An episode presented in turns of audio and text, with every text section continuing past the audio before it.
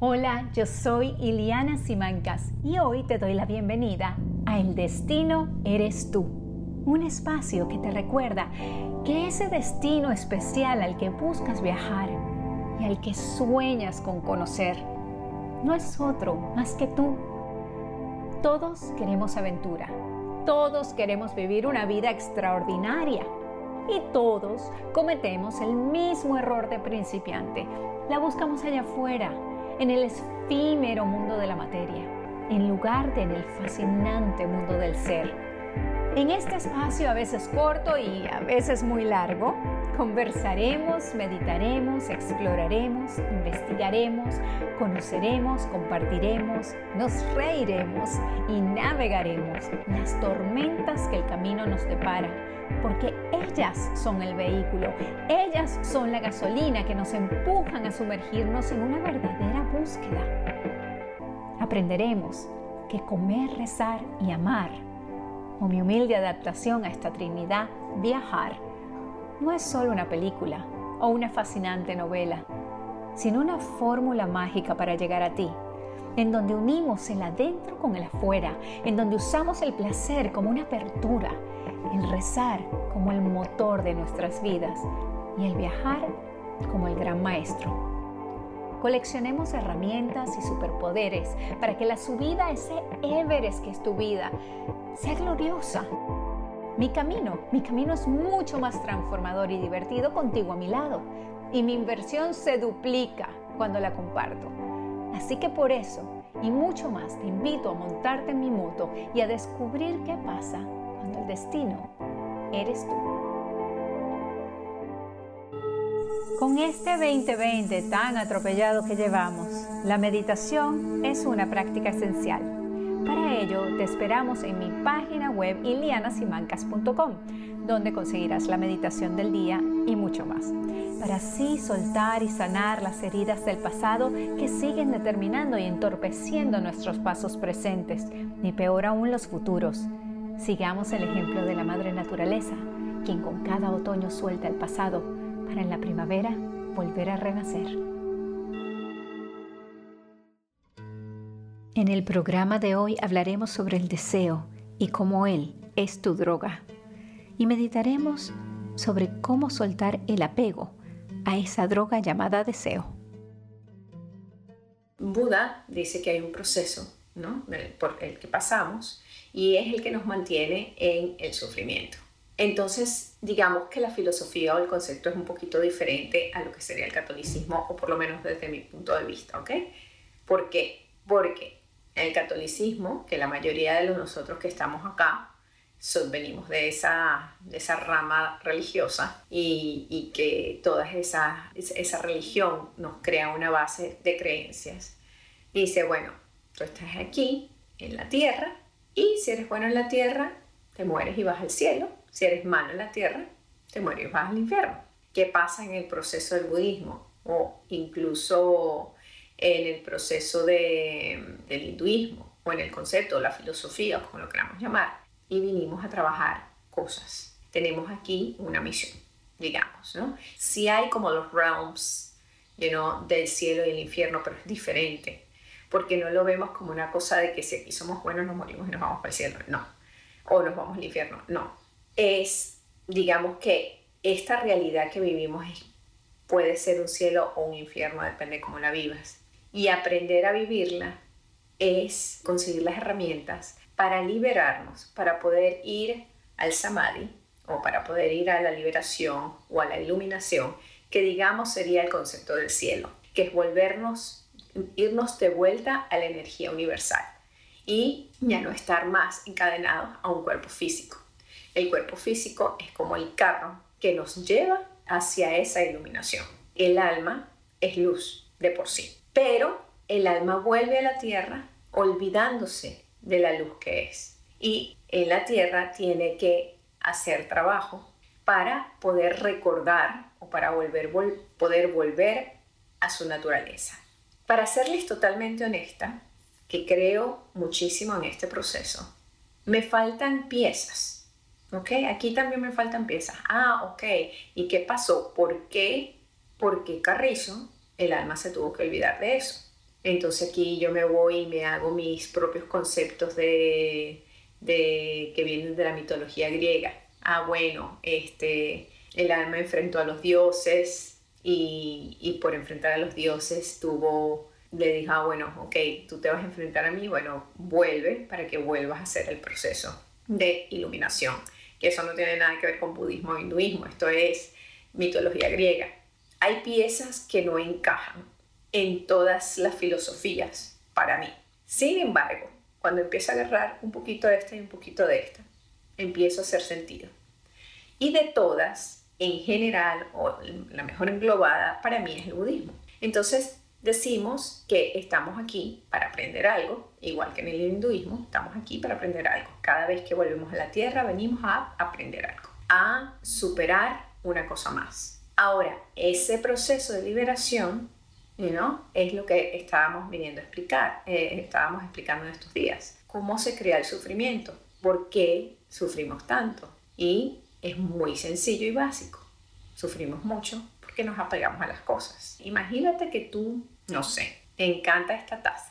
Esta es tu taza favorita de toda la vida, te la regaló tu abuelita y era de tu abuelita de los 60 y a tu abuelita se le regaló su esposo, en los dos años de casado, y bueno, es la taza más preciada del universo. Y tú amas tu taza y todos los días tú tienes café en tu taza. Y mañana se te cae la taza y se te rompe la taza. En el proceso normal del ser humano, ¿qué pasa? Sufrimos. ¡Ah! mi taza, yo quería tanto mi taza y ahora como vean me voy a morir sin esta taza, por favor, Dios mío, y paso tres días llorando y soy una burra. Ah, no, y si se le cae a tu marido o a tu novia o a tu esposa o a tu hijo, Ave María Purísima, y tú que me rompiste mi taza, claro, a ti que te importa, porque no era tu taza y porque no era tu abuelita y porque no se lo hará, y pues bueno y aquel drama que podemos tener por la bendita taza. Y lo que queremos aprender es, amo mi taza, disfruto mi taza, qué linda mi abuelita que me regaló mi taza, esto es maravilloso. Se cae la taza, obviamente vas a sentir algo, porque no eres de, no eres de, de, de, hierro, ni de madera, ni tampoco Buda. Vas a sentir algo, es normal, eres un ser humano.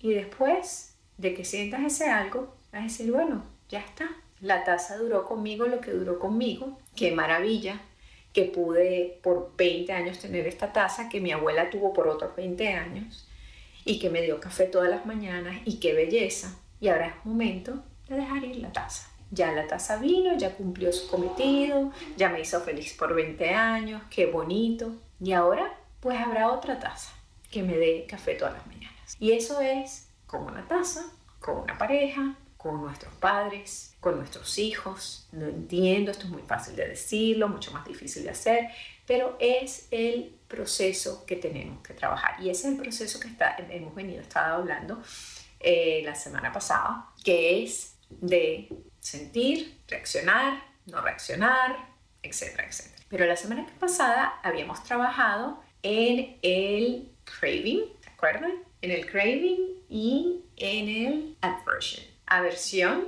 no quiero, por favor, porque se me cae la bendita taza, o el craving, que es deseo. Yo deseo que mi taza no se rompa nunca. Yo deseo que mi taza esté el resto de la vida conmigo. Entonces la palabra que estábamos buscando la semana pasada, craving, era deseo. Las dos causas fundamentales del sufrimiento humano son la adversión, no quiero esto, no me gusta esto, odio esto, y el deseo deseo tener esto. Ahora, pensamos que la adversión y el deseo son totalmente opuestos. Y es verdad, yo no quiero algo, yo sí quiero algo. Uno hace para allá y otro hace para acá. Pero la realidad que al final de la historia es lo mismo. Porque si yo no quiero algo, no quiero esto, tengo un deseo. Un deseo de que eso se vaya. Un deseo de que eso se aleje. Para poder librarnos de algo, primero tenemos que entender por qué sucede y de dónde viene. Si tú eres alcohólico y tú no asumes que eres alcohólico, nunca vas a poder curarte. Lo mismo, es la misma teoría en todas cosas. Si tú no sabes de dónde viene, cómo es, la, la, la, es muy difícil aniquilarlo. Es muy difícil controlarlo, manejarlo. Entonces, estamos hablando de eso, del proceso del sufrimiento humano. Ok, entonces quedamos en que la aversion y el craving, el deseo y la adversión, parecen lo, diferentes, pero al final es lo mismo. Porque la adversión también es un tipo de deseo. Yo deseo que no suceda. O yo deseo que sí suceda. Entonces, ¿qué pasa, por ejemplo, si yo deseo algo mucho? Yo deseo estar en esta relación el resto de mi vida. Porque yo amo a esta persona. Y esto es para siempre. Hasta que la muerte nos separe. Y hasta, es más, no la muerte. Hasta que, no sé, seamos 50 vidas más juntos. Bueno, todas estas cosas. Y no, esto no se va a acabar jamás. Porque porque yo sé que esto es para siempre. Entonces yo deseo que esto no se vaya, que no se acabe, que no termine. ¿Qué pasa cuando acaba, cuando termina? Caemos en una profunda tristeza. Entonces, eso que yo no quería que sucediera, que sucede, se vuelve, o sea, yo estoy deseando estar con esta persona y una cosa bonita, ¿no? no, yo te amo, yo quiero estar contigo, forever and ever, por fin conocí a mi media mitad, a mi otra mitad, la la la, qué bello, en la cama todo el día, chu chu chu chu chu chu, ajá, se acaba la cosa. Ahora, no, yo no quiero que se acabe. Ven como la relación es la misma. Esta cosa de que tú has deseado de una manera bonita, al final termina convirtiéndose en una adversión cuando se va. Entonces es la misma dinámica. Entonces, ¿cuál es realmente esa palabra que tenemos que trabajar? Deseo. Y no es que no se puedan desear las cosas, porque esa es la misconception, la, el concepto errado del budismo muchas veces, que es que, ay no, yo no puedo desear nada, entonces, ah no, bueno, por eso los monjes no tienen nada, porque ellos no pueden desear. No, no es que no puedas desear, claro que lo puedes desear. Lo que no puedes es apegarte. Es una dinámica paralela. Entonces, la palabra principal que tenemos que, en la que tenemos que concentrarnos es deseo.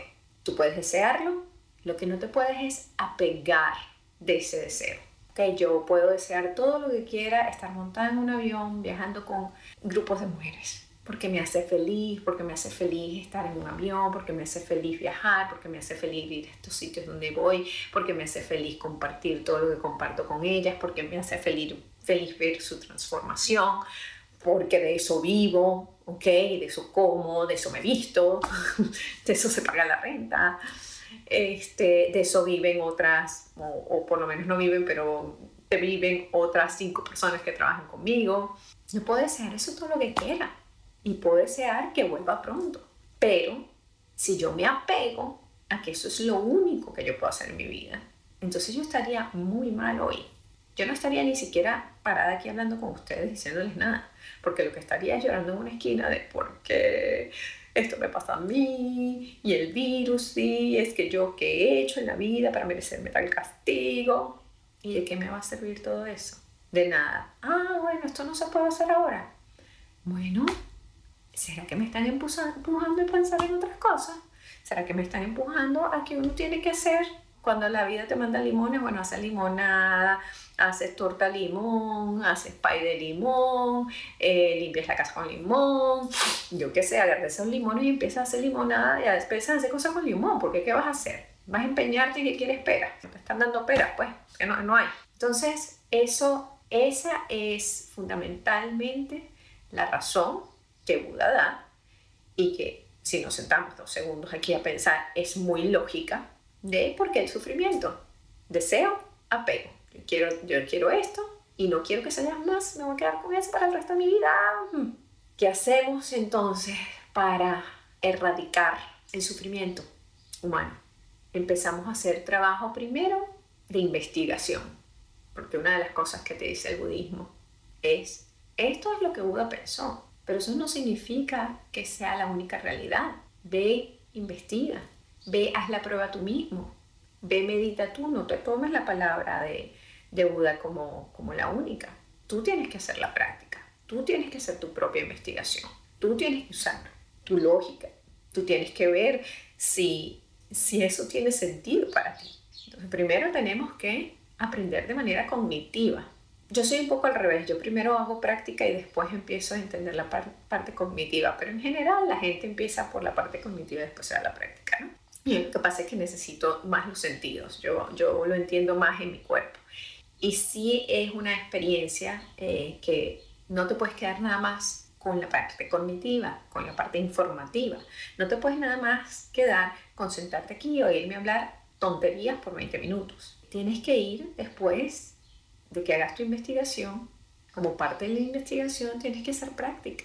¿Y qué es esa práctica en este, en este, en este mundo, digamos, de, de la búsqueda? La práctica es meditar, la práctica es todas las, las terapias alternativas que existen, que pueden ir desde las, desde las em, terapias de las creencias chinas, de las creencias tailandesas, de las creencias malinesas, de las creencias hasta cristianas. O sea, es irte a un monasterio o un convento, no que tengas que ser monja, pero hacer retiros, e irte a un ashram, este, lo que les digo, meditar, ¿qué más? Ir a viajar, para mí, una de las terapias más importantes que existe.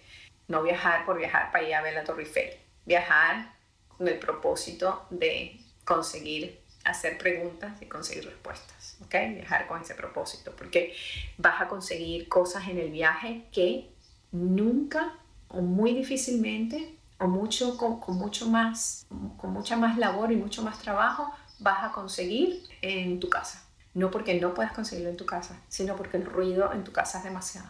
Entonces, bueno, tienes que hacer el trabajo, pues, tienes que hacer el trabajo. Y una vez que empiezas a hacer el trabajo, que esa es tú como, como si fueras un científico, primero tienes la teoría, después empiezas los experimentos, en esos experimentos empiezas a encontrar lo que realmente pega contigo, no pega contigo, lo que te hace conectar, lo que no te hace conectar, y, y a través de eso empiezas a crear conciencia y al crear conciencia empiezas a poner estas cosas que has aprendido en práctica en tu vida personal. Entonces, cuando ya empiezas a practicarlo en tu vida personal, es cuando realmente empiezas a hacer lo tuyo, ¿ok? Cuando empiezas el proceso a samadhi, el proceso a la liberación. Y por eso siempre les digo, esto es un trabajo que sabes cuándo empieza, pero no sabes cuándo termina. ¿Por qué no sabemos cuándo termina? Porque podemos pasarnos toda la vida tratando de integrar esto en nuestro día a día. Podemos pasarnos la vida entera tratando de no tener aversion, aversión y no tener deseo. La vida entera intentando entender cómo no apegarnos. Primero nos vamos a un extremo, entonces no quiero nada, renuncio, renuncio a todo, renuncio a mi ropa, renuncio a mi casa, renuncio a mis amigos, renuncio, renuncio, renuncio. Después buscar, ay no, bueno, tengo que buscar, ya, ya tuve, ya renuncié, ahora buscar algo en el centro, porque ninguno, al menos que te metas a monje, tampoco podemos vivir en una renuncia total. No voy a renunciar de bañarme todos los días. Bueno, las mujeres no sé, renuncian de bañarse, pero bueno, ¿saben lo que quiero decir, no? Ese proceso es un proceso largo y es un proceso que tenemos que tener paciencia con él. No va a pasar en un día, es como si pesaras 200 kilos, no vas a pesar 45 en una semana, ni porque hagas un curso, ni porque te metas en el gimnasio un mes ni porque hagas cinco cursos con Iliana, con Sasha Fitness en, en, en un año. No, quizás te tome cinco años llegar al peso que tú quieres y una cirugía, porque te tiene que quitar toda la piel. Y eso es una cosa mucho más fácil. ¿Por qué mucho más fácil? Porque más complicado y sobre todo mientras más viejos somos más complicados cambiar una, un esquema de vida, como nos han enseñado a vivir. Entonces vivimos en este mundo de deseo, de tener más, de acumular más, chévere, pero no vivimos en el mundo de aprender a soltar y que cuando no hay, pues no hay, y que cuando hay, pues qué chévere, hay. Entonces es por eso que hacemos este trabajo. Y esto seguramente lo vamos a hablar 50.500 veces, porque siempre es difícil. Entonces, bueno, nada, ahora que ya dimos nuestro framework del día, vamos a hacer nuestra meditación, eh, la vamos a hacer para liberar un poco el deseo. El deseo de tener cosas buenas. El deseo de que todo lo que nos venga sea lo maravilloso. Todo lo que nos venga sea lo bueno. Porque tenemos que aprender a estar en eso que no queremos. También, quizás ninguno quería que pasara esto que está pasando, pero es lo que hay. Entonces, vamos a hacer una una meditación que también es budista, Tongle, donde vamos a agarrar para nosotros el sufrimiento. Y vamos a sentarnos con ese sufrimiento un ratito. Vamos a empezar con nuestro propio sufrimiento para no agarrar el, el del universo entero que puede ser muy fuerte. Vamos a agarrar nuestro sufrimiento, cualquiera que sea que tengamos, y vamos a sentarnos con él y vamos a dejarlo que se mueva dentro libremente en nuestro cuerpo. Y después vamos a liberarlo en el universo. Pero vamos a liberarlo transformado. Vamos a liberarlo con derecho a existir, con derecho a existir, con derecho a ser parte también de nuestra vida, porque no podemos amar las rosas si no amamos sus espinas. ¿Ok? Es así. No hay rosas sin espinas. Nos encantan las rosas. Queremos quitarle las espinas, pues eso no pasa. Tú amas a una mujer y una mujer te ama de vuelta. Tú quieres una historia de amor que hable de ustedes, Tú quieres compartir ese amor con tus sobrinos, con tus alumnos y quizás hasta con tus nietos. Esa historia finalmente llegó.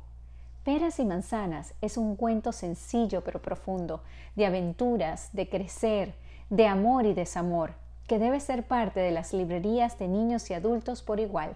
Consíguelo ya en la tienda Amazon de tu región.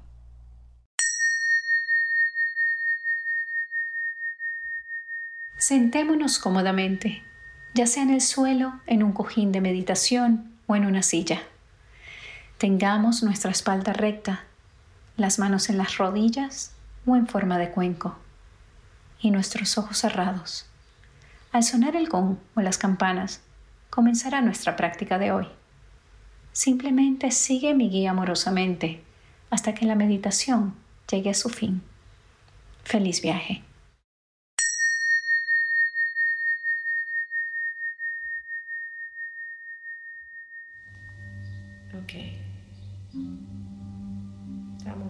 Cómodos en nuestra posición. Cierren los ojos. Pongan su espalda derecha.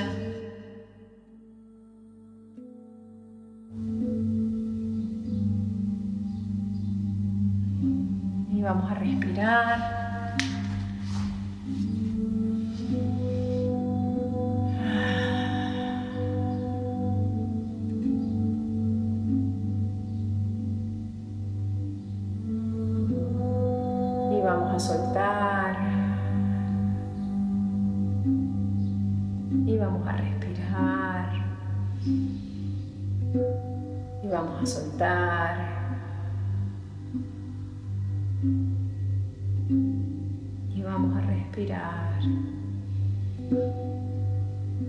Y vamos a soltar.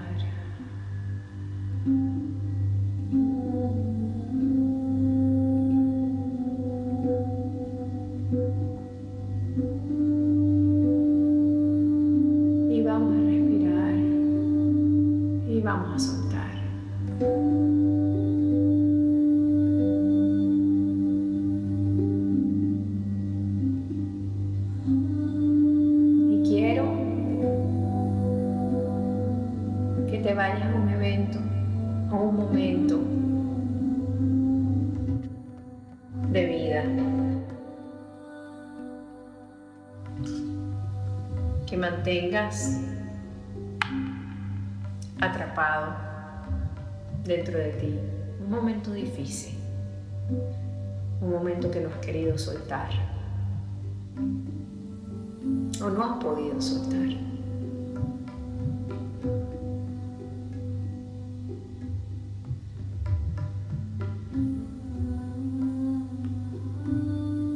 Trata de traer imágenes de ese momento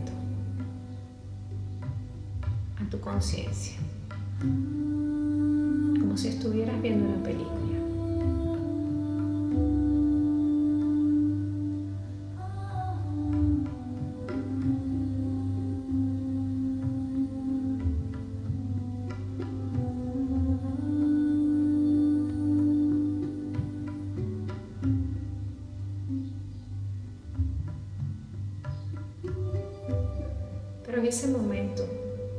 Ese momento que estás revisitando, ese momento difícil, ese momento del que prefieres olvidarte, no, no tenerlo consciente.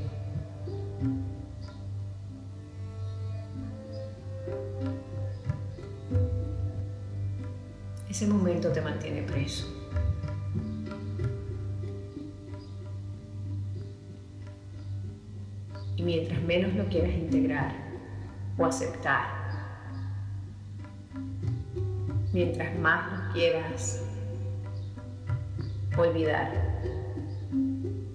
ignorar o tratar de que no esté en tu consciente en ningún momento. Más daño te hace. Entonces, vete a ese momento.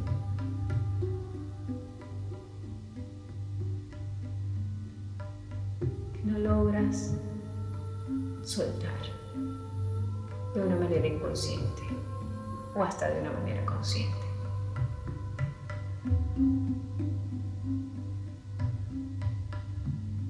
Pero lo vas a ver como un observador.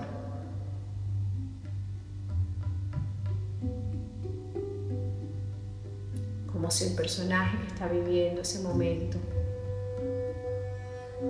fuese una actriz que está haciendo tu papel está haciendo el papel de ti en una película.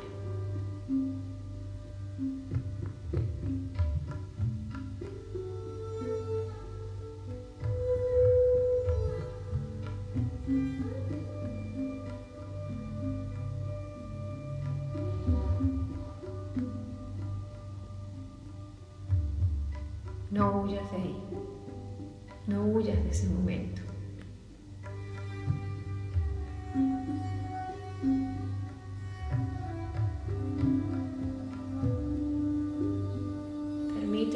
Parte de tu historia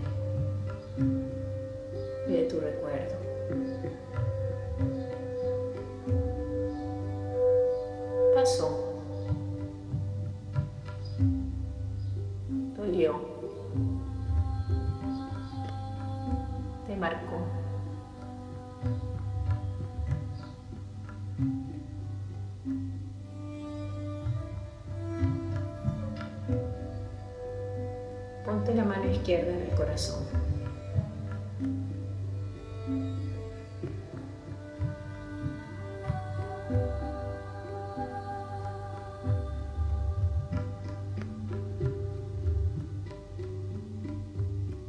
Permítete sentir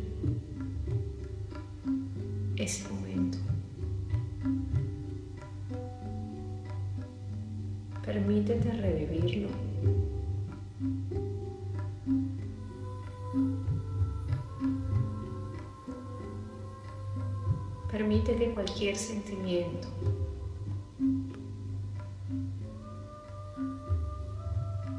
surja,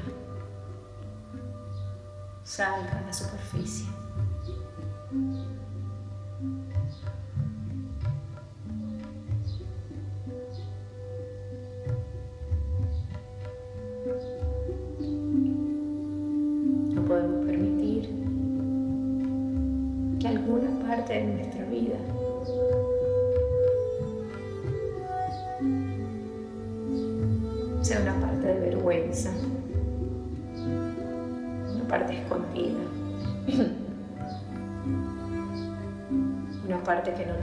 No tenga su puesto en nuestra historia.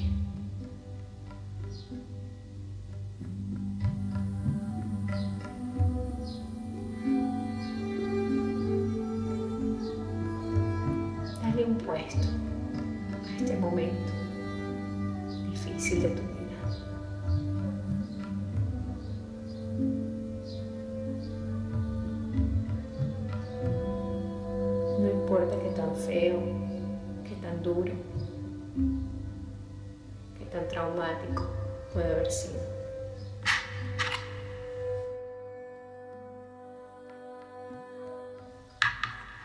Permítele saber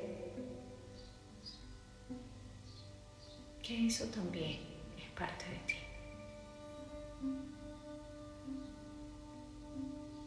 Y que voy a la distancia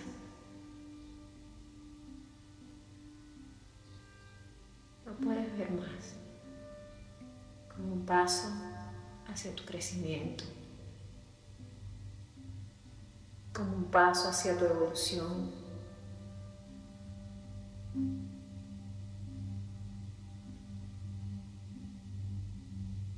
como un paso hacia, hacia hacia la luz, hacia entender tu naturaleza.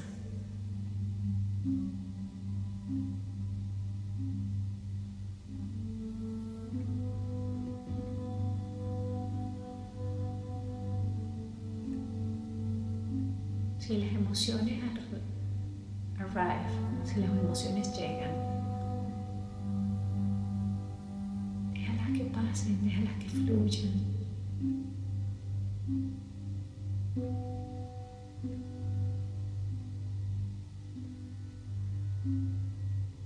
Respiremos.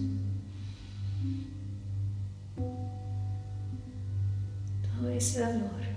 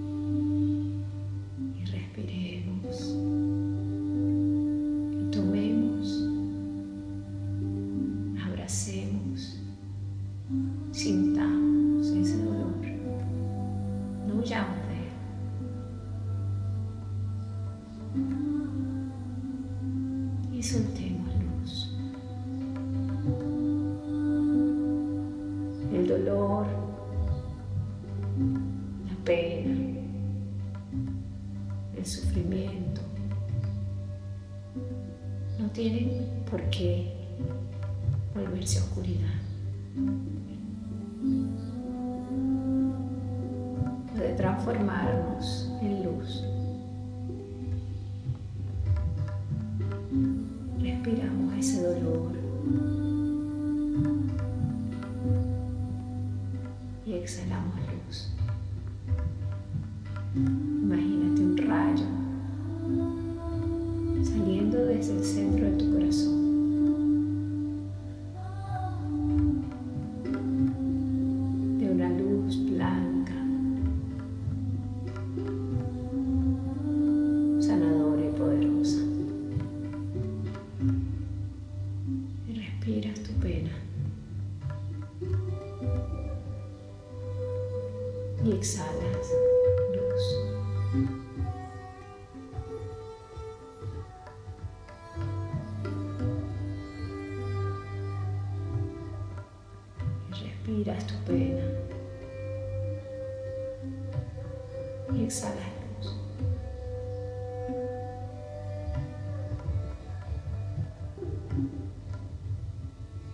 seguir haciéndolo el próximo minuto sin que yo hable.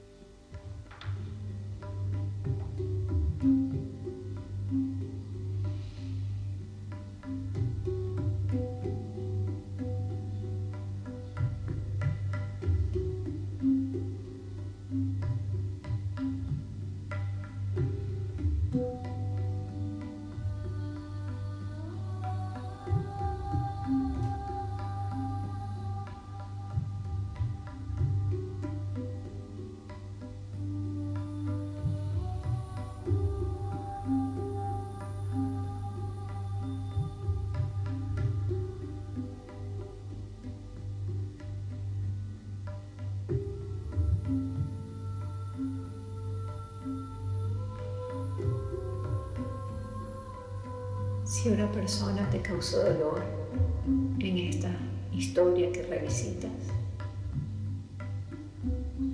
quiero que respires tu pena y la de esa persona.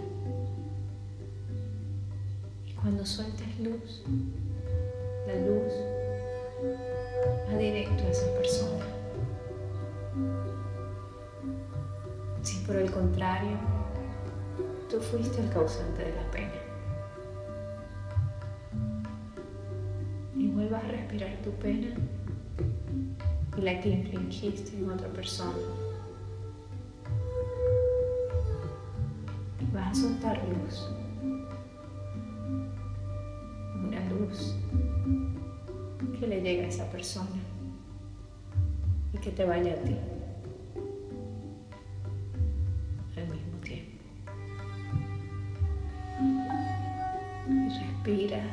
Pena. de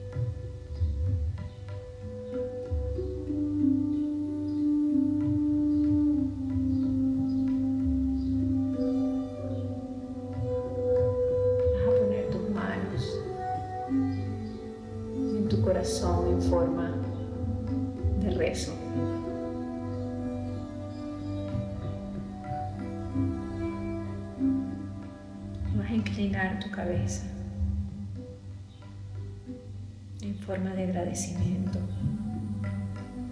a ese momento, a ese momento de tu vida, por haber venido a enseñarte algo.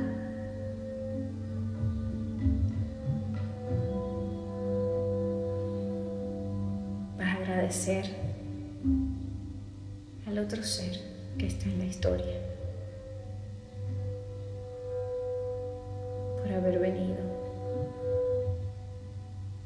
ser parte de tu camino.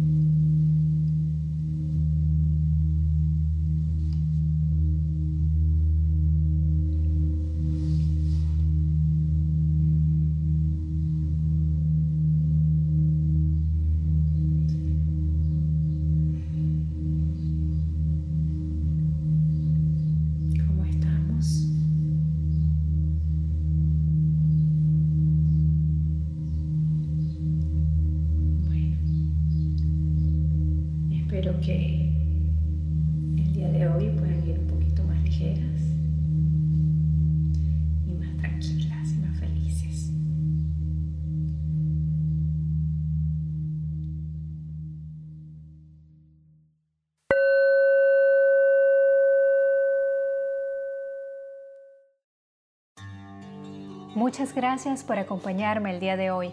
Hay muchos caminos que llevan a Roma pero no llegarás sin tomar los pasos que te acerquen a ella. Tú eres tu imperio, tu desierto, tu selva y tu paraíso. Y cada día de encuentro estaré aquí para recordarte que el destino eres tú.